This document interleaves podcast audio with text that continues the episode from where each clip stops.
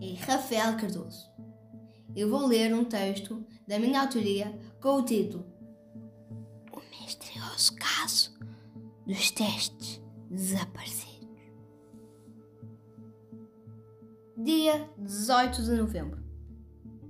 Dia do teste de português. Eu estudei imenso e, por isso, estava com esperança de ter uma boa nota. Quando acabei a prova, estava confiante. A professora Raquel avisou que talvez entregasse o teste na semana seguinte. Na sexta-feira, todos roíamos as unhas de nervos. Sabíamos que íamos receber os resultados naquele dia. De repente, a professora chegou e declarou, tristemente, enquanto tirava os materiais da mala.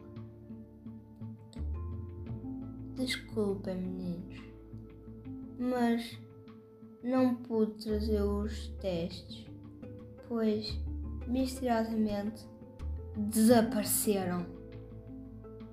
Inicialmente, instalou-se um silêncio cortante na sala, seguido de um murmurar de palavras. Eu voluntariei-me para ir investigar, já que os meus pais são investigadores profissionais e conheço todas as técnicas de pesquisa. Depois, toda a turma começou a oferecer-se para ajudar às 17 horas desse mesmo dia. Fomos todos à casa da professora.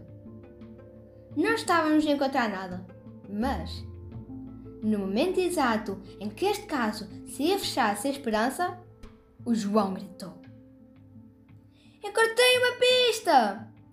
Olhem só para estas pegadas!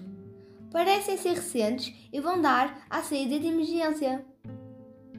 Seguimos-las cuidadosamente mas foi dar um beco sem saída. No entanto, não estava tudo perdido, pois, no fundo, havia uma porta coberta de musgo e umidade. Abrimos-la e vimos que eram as traseiras dos nossos rivais, o Colégio Paulo VII. Pedimos se podíamos entrar e eles deixaram-nos. Fomos até à sala dos professores e lá estavam os testes em cima da mesa. Reparámos que havia corretor mesmo ao lado. Eles estavam a tentar baixar as nossas notas. Assustei-me eu.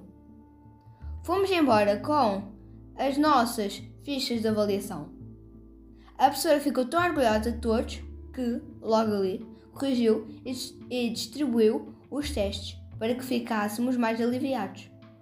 Toda a gente ficou feliz e satisfeita com a sua nota. No fim, fomos para casa, pois já estávamos cansados de tanto pensar. Felizmente, este pesadelo acabou bem. Ufa!